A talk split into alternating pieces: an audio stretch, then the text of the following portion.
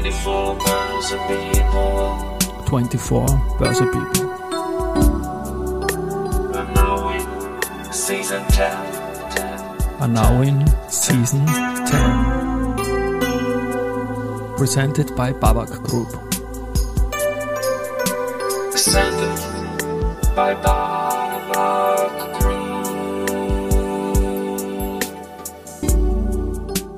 Ja, herzlich willkommen wieder zur Serie 24 Börse People. Und diese Season 10 der Werdegang und Personality Folgen ist presented by Babak Group. Mein Name ist Christian Drastil, ich bin der Host dieses Podcasts und mein zehnter Gast in Season 10 ist Christian Babst, Investment Babst, Vertriebs- bzw. Kapitalmarktexperte und begeisterter, ambitionierter Hobbysportler. Und das ist eine Schnittmenge, die mir natürlich taugt. Servus und herzlich willkommen, Christian. Hallo Christian, Dankeschön. Ja, wir legen los. Karriere, Werdegang, Podcast mit vielen Themen, die ich mal angekündigt habe. Ich kenne dich äh, seit 20 Jahren circa. Kapitalmarkt nicht wegzudenken in einer anderen Ecke wie ich und deswegen freue ich mich auch sehr über diese gemeinsame Journey, aber Karriere, Werdegang. Ich interessiere mich auch für die Early Years. Wie ist es damals bei dir losgegangen? Was waren die, die Wege, die dich in den Kapitalmarkt geführt haben? Naja, ähm, da muss man vielleicht ein bisschen weiter ausholen, weil Unbedingt. die, die, die erste Erfahrung, die ich am Kapitalmarkt oder an der, an der Wiener Börse gesammelt habe, die waren ja, glaube ich, vor 2000 war das noch. Und ich, irgendwie war ich der Meinung, dass ich das Studium sozusagen mit, mit guten Trades im Aktienbereich finanzieren werde, aber das ist ja völlig in die Hose gegangen.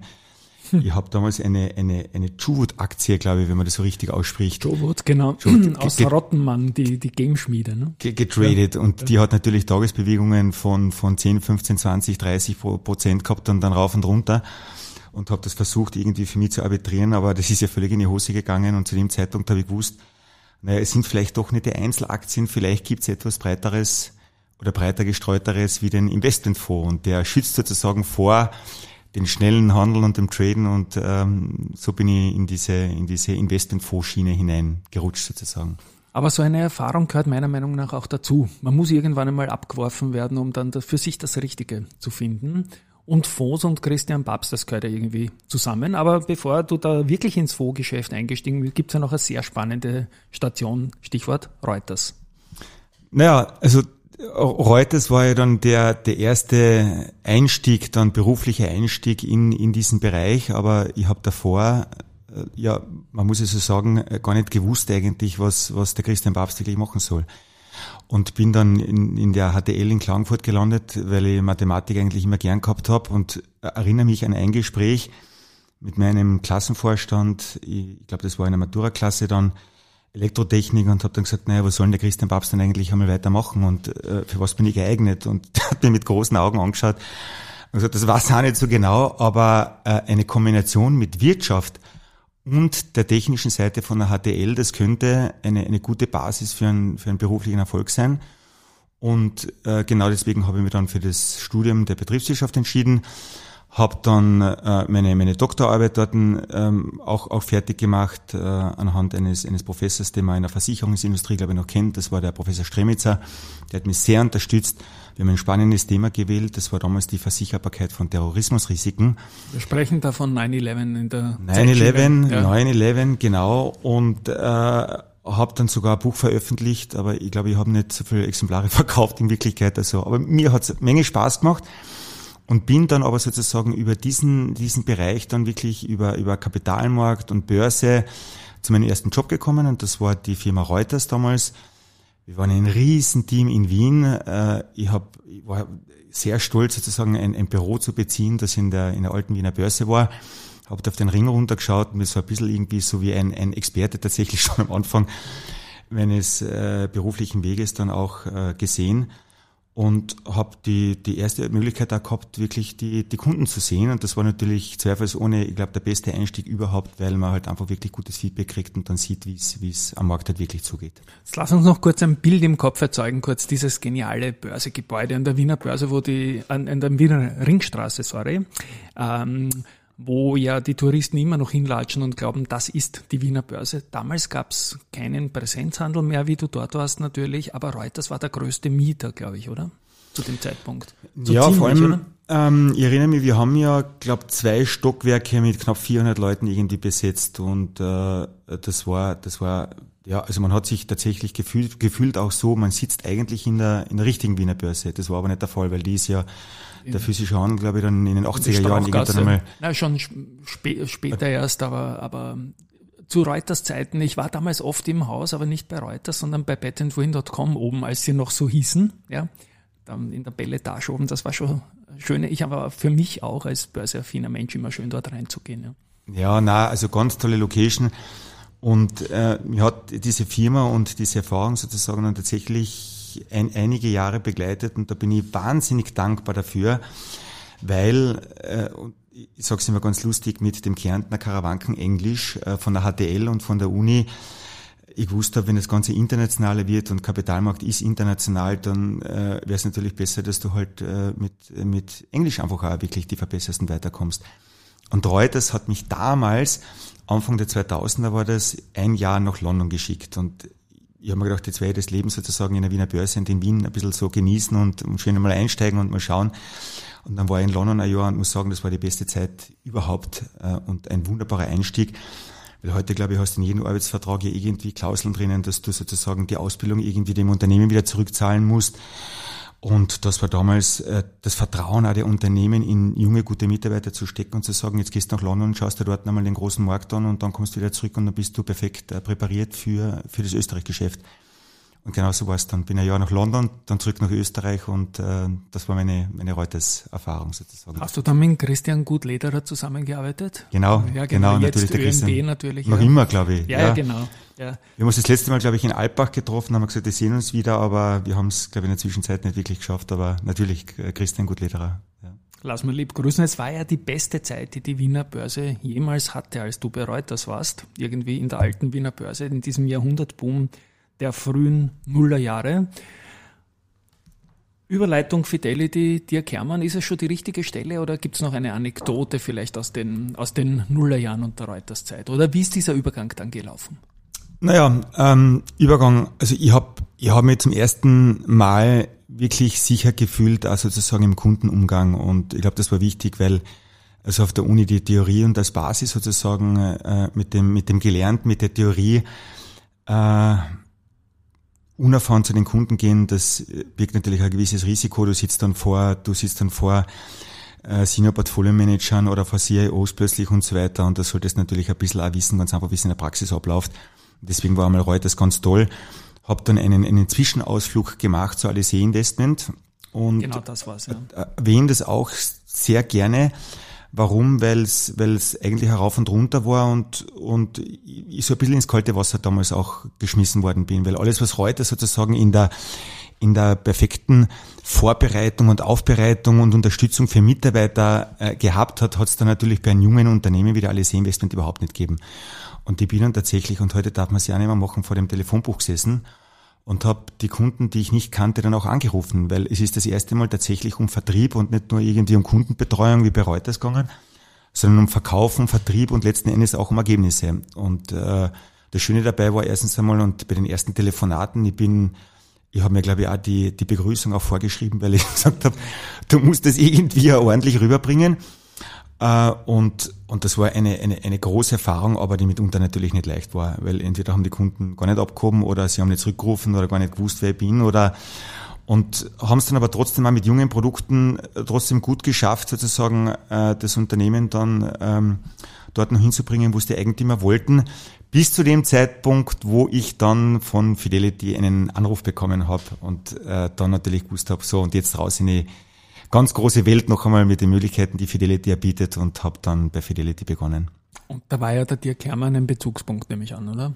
Ja. Dirk Hermann äh, war ein Bezugspunkt. Also wir haben die, die, das erste oder die ersten Bewerbungsgespräche und die waren ja äh, sehr umfangreich. Also ich glaube, die Hermann war einer von drei oder vier Gesprächen. Ich bin dann immer weiter raufgekommen. Dann also zuerst Wien, dann glaube ich war es Frankfurt, dann war es Zürich und der Dirk Hermann ähm, ist, ist bis heute sozusagen auch mein, meine Kontaktperson und mein, mein Freund in gewisser Art und Weise geblieben, weil er halt auch ein, ein, ein Unternehmen sozusagen, das vielleicht international bekannt ist, aber in Österreich unbekannter war, äh, groß gemacht hat zu dem Zeitpunkt. Und äh, das mit unterschiedlichen Aktionen, die heute, glaube ich, noch teilweise den Kunden wirklich gut in Erinnerung sind.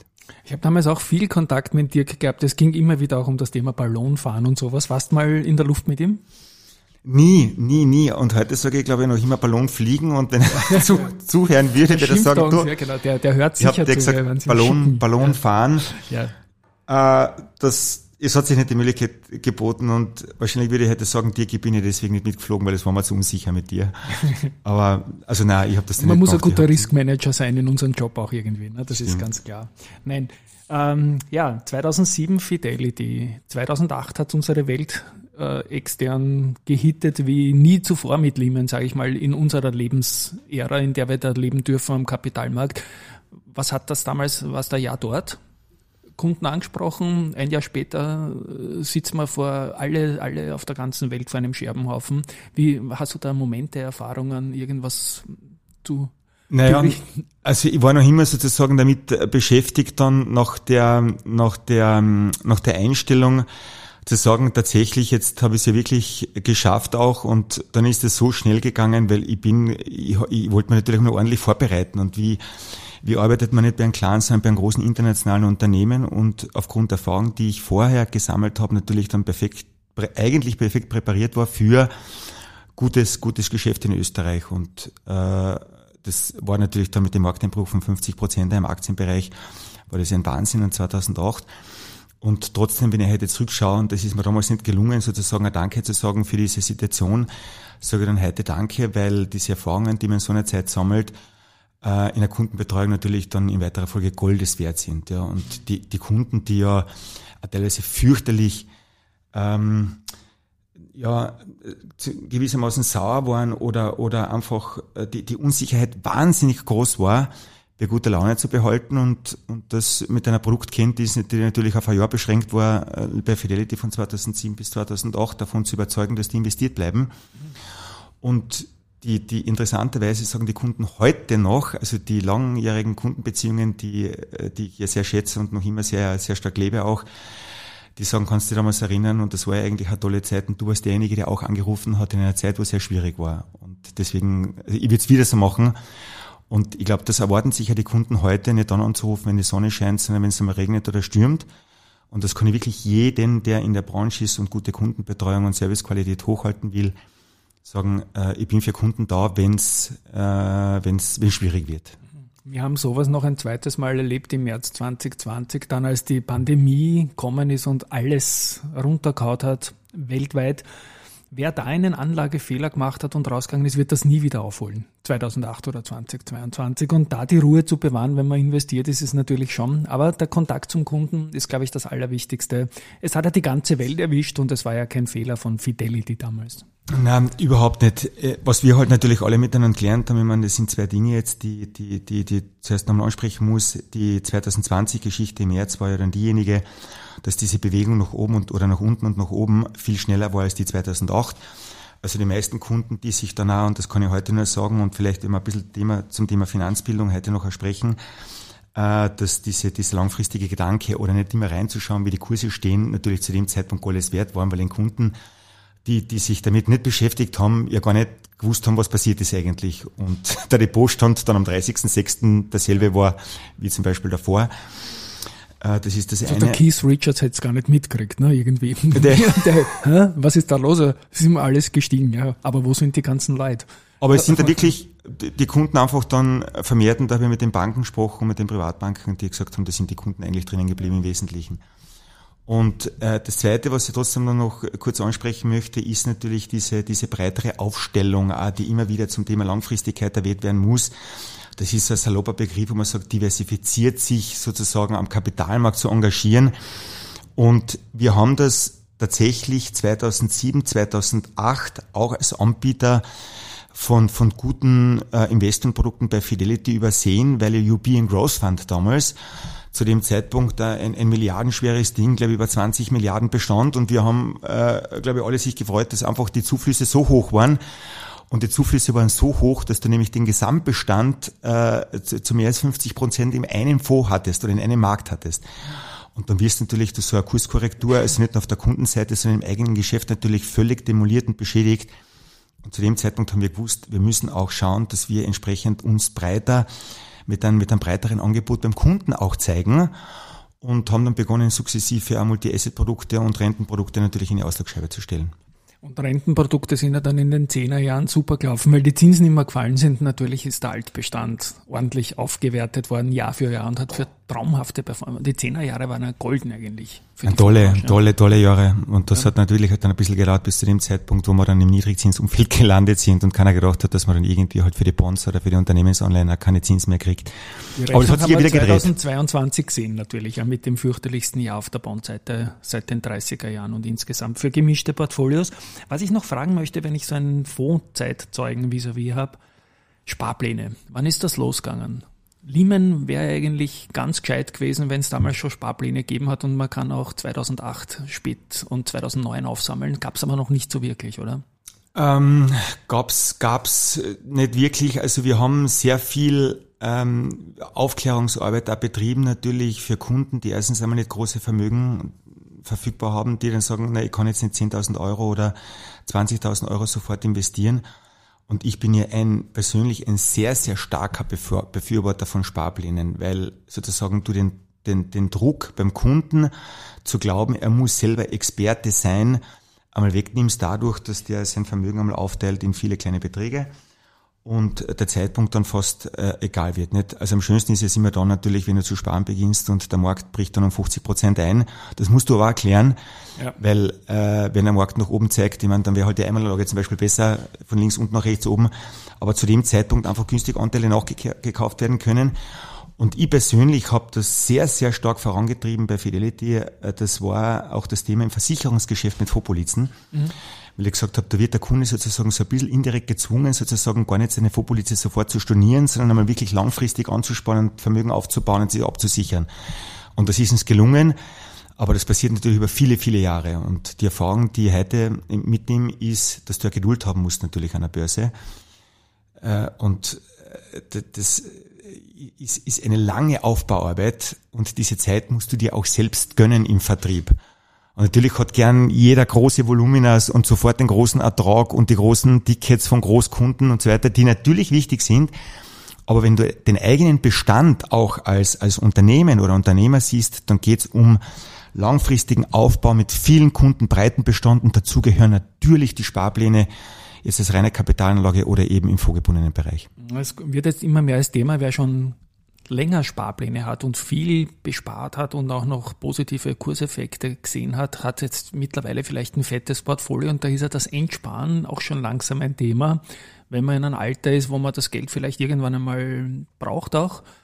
Ähm, bin gespannt, wie es da weitergeht. Da möchte ich gar nicht so sehr einhaken, aber es wird natürlich schon auch irgendwann einmal eine große Position aus so einem Sparplan, was der Sinn der Sache ist. Ne? Auf jeden Fall. Und wenn man sich die Kundendepots anschaut, dann sind ja diejenigen die erfolgreichsten Kunden, also wenn man jetzt die Wertentwicklung betrachtet, die vergessen haben, dass sie überhaupt ein Depot haben. Richtig. Ja. Um Gottes Willen, wie schön, ne? Was habe ich denn da 2020 im April alles gekauft? Ja, oder selbst oder gar nicht eingegriffen genau. haben. Ja, genau. Richtig. Ansonsten läuft der Kunde ja. natürlich die immer Gefahr zu sagen, jetzt geht's runter, verkaufe, dann geht's rauf, kaufe. Und das ist natürlich Ist ja auch schön für den Kopf, wenn man weiß, hey, super, dass es runtergeht, weil ich glaube dran und jetzt kann ich billig nachdecken. Mehr, viel mehr Stücke oder so. Ja, das ist gut für den Kopf, irgendwie. Na, Warren Buffett hat ja immer sozusagen auch so gesagt und den kann man immer gerne zitieren und wenn ich mich daran erinnere und die, die 2000 2008 Phase noch einmal so Revue passieren lassen. Ich glaube, der hat sich ja damals ziemlich eingedeckt bei einem 50-prozentigen Kursverlust bei amerikanischen Banken und Versorgungsunternehmen und anderen Unternehmen und niemand hat daran geglaubt, weil alle gesagt haben, naja, die Unternehmen fallen noch mehr. Aber er hat gesagt, naja, wenn das 50 Prozent günstiger ist,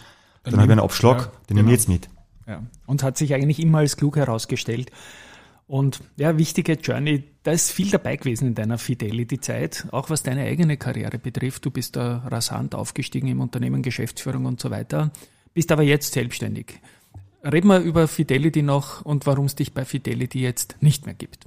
Naja, also die, die, äh, die, die, die tolle Geschichte ja im Jahr 2020 und bis dahin war ja bei Fidelity, äh, war diejenige, dass wir 2020 dann das beste Jahr in der Geschichte meiner Fidelity-Zeit erlebt haben. Also das war, es sind nicht die Aktienmärkte dann äh, in, in eigentlich in Summe ganz gut gelaufen, sondern die Rentenmärkte sind äh, gut gelaufen und wir haben ein tolles Ergebnis und äh, umso äh, überraschender war natürlich dann die, die Geschichte, dass ich dass ich dann in ein paar Sekunden mehr oder minder dann äh, äh, mir erklärt wurde, dass ich das Unternehmen verlassen muss.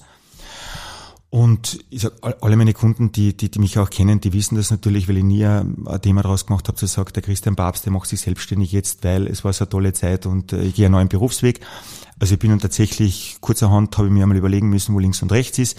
Wie geht das Leben überhaupt weiter? Und äh, sehe das aber heute mit großer, großer Dankbarkeit, diese Chance überhaupt zu erleben, in, in das Unternehmertum einzutauchen. Und der, der Dank geht sozusagen nicht nur an mein, mein großartiges Kundennetzwerk und an langfristige Kundenbeziehungen, sondern natürlich auch ein bisschen an die Familie, äh, äh, an, an meine Frau auch, die sozusagen, die mir so ein bisschen Unterstuft geboten hat zu dem Zeitpunkt und gesagt hat, du, pass auf, äh, da gibt's da gibt's ja viel mehr, was man dann vielleicht noch gemeinsam erreichen kann und äh, diese Geschichte lebe heute mit, mit Leib und Seele weil es einfach großartig ist, diese Erfahrung mitzuerleben und auch natürlich mit, mit Höhen und Tiefen, weil äh, dass diese unternehmerische Geschichte von Anfang an nicht sofort fliegt oder jeder glaubt, aufgrund einer tollen Erfahrung kannst du jetzt mit tollen Kundenbeziehungen so erst, äh, ganz, ganz schnell Geld verdienen. Also das muss ich absprechen, so ist es nicht. Und vielleicht ein, ein kleiner Satz zu dem, zu der Geschichte und die haben mich sehr gut immer auf gute Beziehungen verlassen. Da haben mir Leute geraten sozusagen, auch in dieser unternehmerischen Selbstständigkeit nicht zu euphorisch zu sein, weil du brauchst einmal mindestens drei Jahre, bis du einmal das erste Ergebnis siehst. Und heute kann ich das bestätigen. Und da sind wir jetzt drei Jahre, ne? Da, genau, sind wir jetzt. da sind wir jetzt drei Jahre. Ich muss jetzt ein bisschen zwischenmoderieren. Wir haben das alles im Vorgespräch besprochen, Fidelity und so weiter. Und du sagst, ja, ich, ich, ich erzähle die Geschichte mit Fidelity und ich finde es auch schön. Und dann führe ich auch erstmals in diesem Podcast, jetzt glaube ich in der 207. Folge, ein Ehepaar zusammen. Weißt du, wer in der Season 1 mein vierter Gast war? Also der vierte Gast überhaupt jetzt leicht, ne? Ja, die jetzt, ja meine Frau, die liebe das Susanne. ist die, die liebe Su. Susanne Lederer-Babst. Wir werden die Folge mit der Su verlinken. Erscheint auch in dem Börse People Buch, das dieser Tage dann in den Buchhandel geht. Die Mitschrift oder die Transkribierung und Aktualisierung von dem Interview sind doch schon 16 Monate vergangen, seit ich mit dir, liebe Susanne, gesprochen habe. Gut, wir sind in der Selbstständigkeit und da freut mich etwas zu lesen, nämlich Investment Papst. Du spielst mit deinem Nachnamen ein bisschen herum. Ich mache das auch immer wieder An gern mit Haut dem. lasse ich nur Wasser Initialen. und CD. Ja, genau. An meine Ohren lasse ich nur Wasser und Audio-CD. Also diesen Podcast CD, das habe ich immer gespielt. Früher habe ich mich so gefreut, hey, an meine Haut lasse ich nur Wasser und CD. Wenn das die Damengewalt gesagt hat, hat mich das immer gefreut. Scherzhaft natürlich. Wie ist die Entscheidung mit deinem Nachnamen? Man schreibt dich nicht wie den Würdenträger aus dem Vatikan, sondern mit weichem B in der Mitte. Dann doch zu sagen, ich bin eigentlich der Investmentpapst. Ja, also ich war dann trotzdem ziemlich einfallslos. Natürlich mit dem Schock ein bisschen und so weiter, dann äh, einmal Fuß zu fassen und, und einmal äh, drüber nachzudenken, welche Qualifikationen man wie einsetzen kann die sind gar nicht so leicht, aber Kunden, also auch wirklich meine lieben, lieben Kunden haben mir darauf hingewiesen, du bist doch eigentlich der Kapitalmarktexperte und Investmentpapst. Ich hätte es auch gemacht. Und so zu, dem, zu dem, Zeitpunkt war ich dann der Investmentpapst und heute spiele ich sehr gerne mit dem Namen. Äh, ich, ich überlege mir halt jedes Mal, dass man das auch entsprechend in die E-Mail-Adresse und der eigene Website programmiert. Aber ich habe sozusagen das Drumherum dann wirklich äh, der, der Susanne einmal überlassen und mir wirklich auf die Kundenbeziehungen, die an einer Pandemie natürlich ähm, generell am Markt zurückgegangen sind, ganz einfach wirklich wieder zu stärken und zurück zu sein und mir auf die Vertriebsaktivitäten selbst zu konzentrieren. Ich mache ja Präsentationen am Markt, ich bin, ich bin für Versicherungsgesellschaften am Markt in, in Österreich unterwegs, mache Präsentationen. Die letzte Präsentation habe ich am Fondskongress zum Thema eben langfristige Veranlagung und dass äh, ähm, also Kapitalmarktveranlagungen langfristig für Kunden Sinn machen.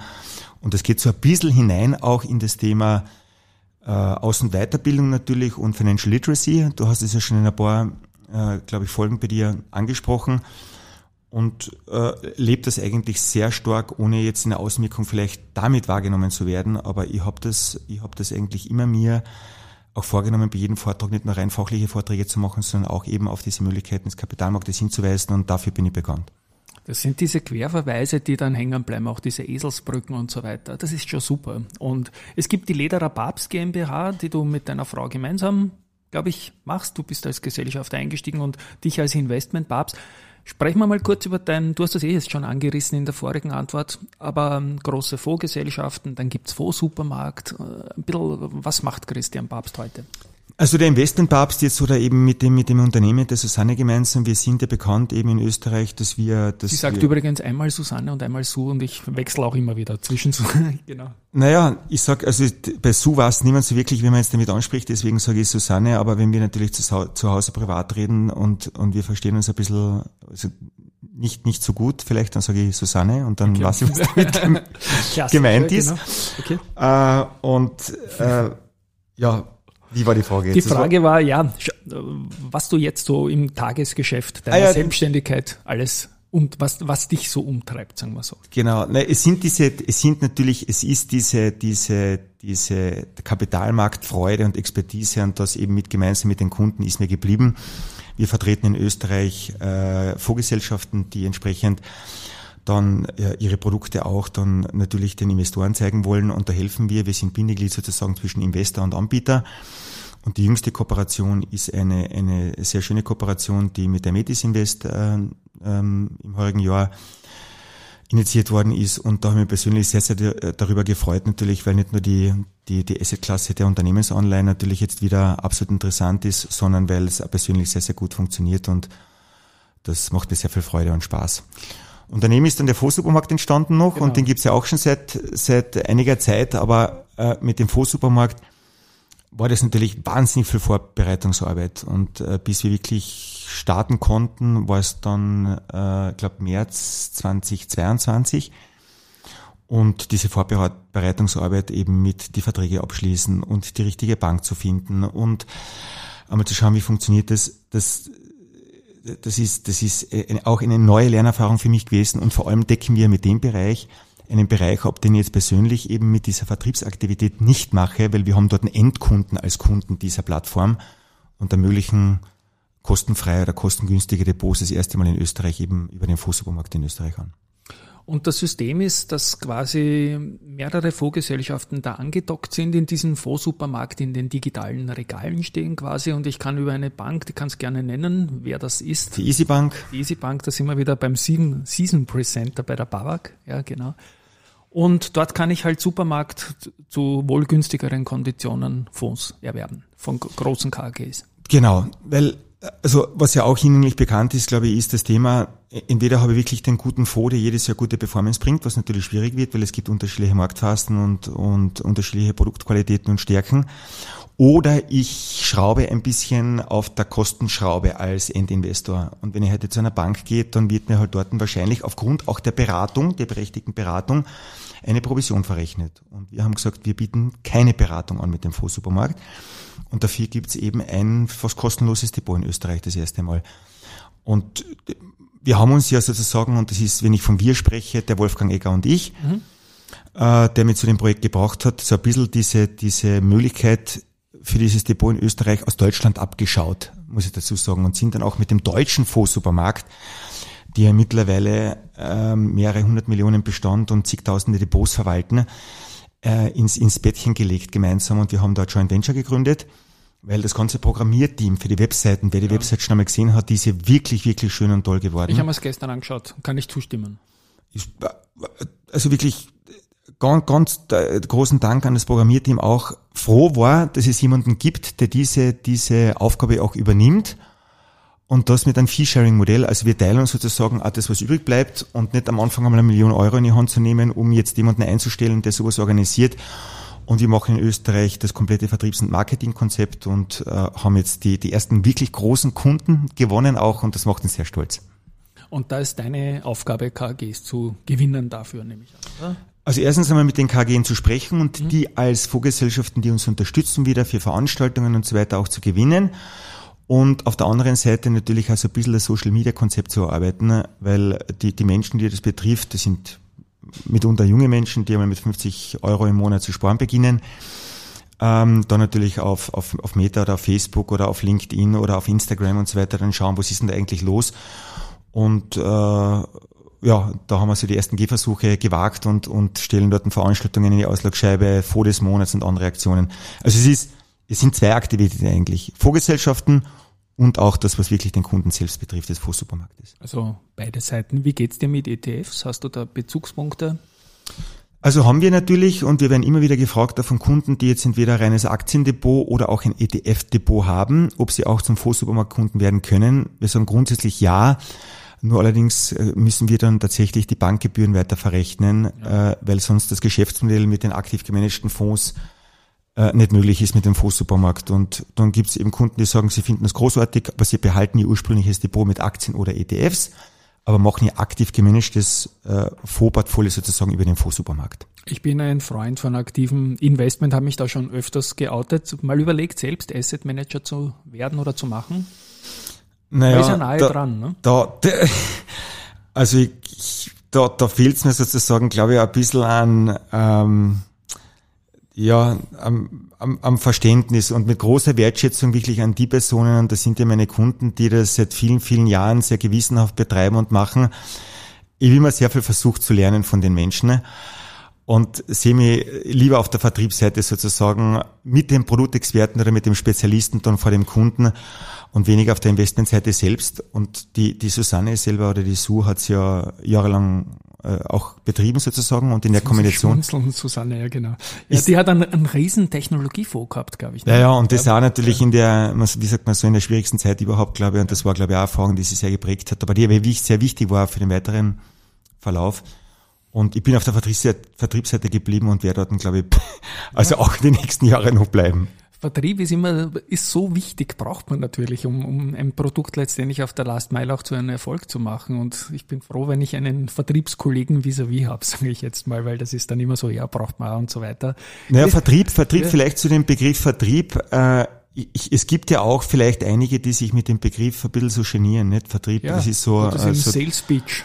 Und ja. genau, Sales Pitch und Vertrieb und äh, das hört man nicht gern, aber ich, ich stehe dazu. Und, und das mit, mit großer Freude muss ich sagen, weil ich jemand bin, der nicht jemanden irgendetwas aufs Auge drücken will, äh, sondern bekannt bin im Markt dafür, dass ich, dass ich äh, mir Gedanken und, und das Bild mache über mein Gegenüber, was sucht er und wie kann ich ihm helfen und, und daraus ist sozusagen auch mein tägliches Tun entstanden.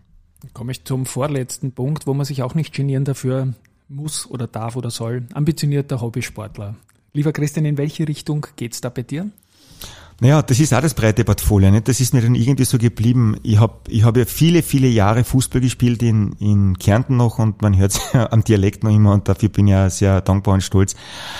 Ähm, ein, ein, ein, ein mittelmäßiger Hobbyfußballer zu sein, aber der sich neben dem Studium so ein bisschen Geld damit verdient hat und habe dann aber nebenher immer begonnen natürlich also ein bisschen Tennis zu spielen, Eishockey in Kärnten war natürlich möglich und, und, und zu laufen, wo einfach der Kopf frei wird und ich sage, wenn es die Familie und das Laufen ist, dann ist das, was mich immer wieder am Boden sozusagen zurückbringt und wo ich meine, meine, meine Kraft erdanke oder sammle und ich mache heute querbeet wirklich. Ich bin nicht wirklich der absolute Profi und wenn ich dich so anschaue und ja. du mir Zeiten sagst, Laufzeiten, von denen ja. ich nur träume, ja. Da bin ich natürlich lange dazu gekommen, aber lauf regelmäßig, spiele Tennis regelmäßig, äh, gehe ins Fitnesscenter sehr, sehr gern und das ist einfach der Kraftplatz, wo ich halt dann wirklich aufdanke und dann sozusagen dann wieder äh, rein starte in meine beruflichen Aktivitäten. Es gibt ja immer zwei Aspekte bei uns Hobbysportlern irgendwie. Das eine ist die Zeiten, die man läuft und das zweite, wer schaut fitter aus? Da habe ich wenig Punkte gegen dich, sage ich jetzt mal. Da sitzt ein topfitter Manager. Vis wie? Ich komme zu meiner Schlussfrage.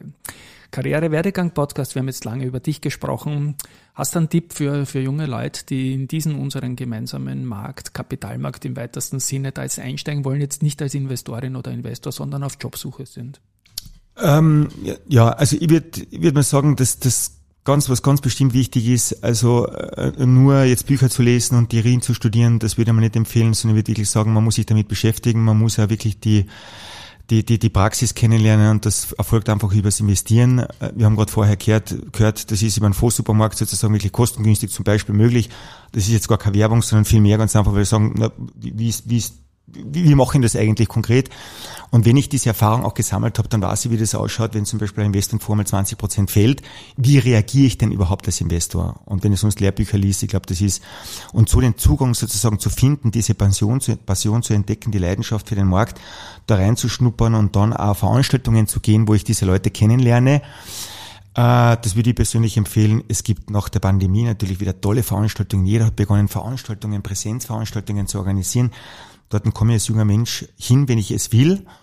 Und äh, dort Kontakte zu knüpfen und äh, es werden am Markt tolle Jobs angeboten und so wie die ganz einfach auch wirklich dann die, die, die ersten Versuche dann eben äh, wagen, dann mit den Leuten in Kontakt zu treten und mit denen zu sprechen und dann zu schauen, dass sie halt den, den, den guten Job finden, den ihr mir äh, also ich finde das wichtig, dass du das erwähnt hast und bin da sehr dankbar dafür, dass man den Kapitalmarkt auch als Investorin, Investor ein bisschen spüren sollte bevor man das, sonst ist der Zugang einfach zu abstrakt und man hat Angst vor etwas, wovor man eigentlich gar keine Angst haben braucht. Ich werde im nächsten Jahr auch Live-Podcasts machen, einmal im Monat bei so Veranstaltungen in Banken und so weiter, freue mich auch riesig drauf, dass man dann mit Publikumsgeräuschen im Hintergrund agieren kann, die nicht reingespielt, sondern echt sind. Lieber Christian, was wir uns nicht ausgemacht für heute haben, was wir aber heuer noch nachholen, ich komme dich mal abholen zu einem Plauderlauf. Das ist fixiert. Super, Highlight, da freue ich mich riesig drauf. Highlight-Folge für mich an euch da draußen. Danke fürs Zuhören und ich hoffe, es war genauso viel Leibendes dabei wie für mich und ein Tschüss mal von meiner Seite. Danke Christian, alles Gute und viel Erfolg. Dankeschön. Bis bald, tschüss.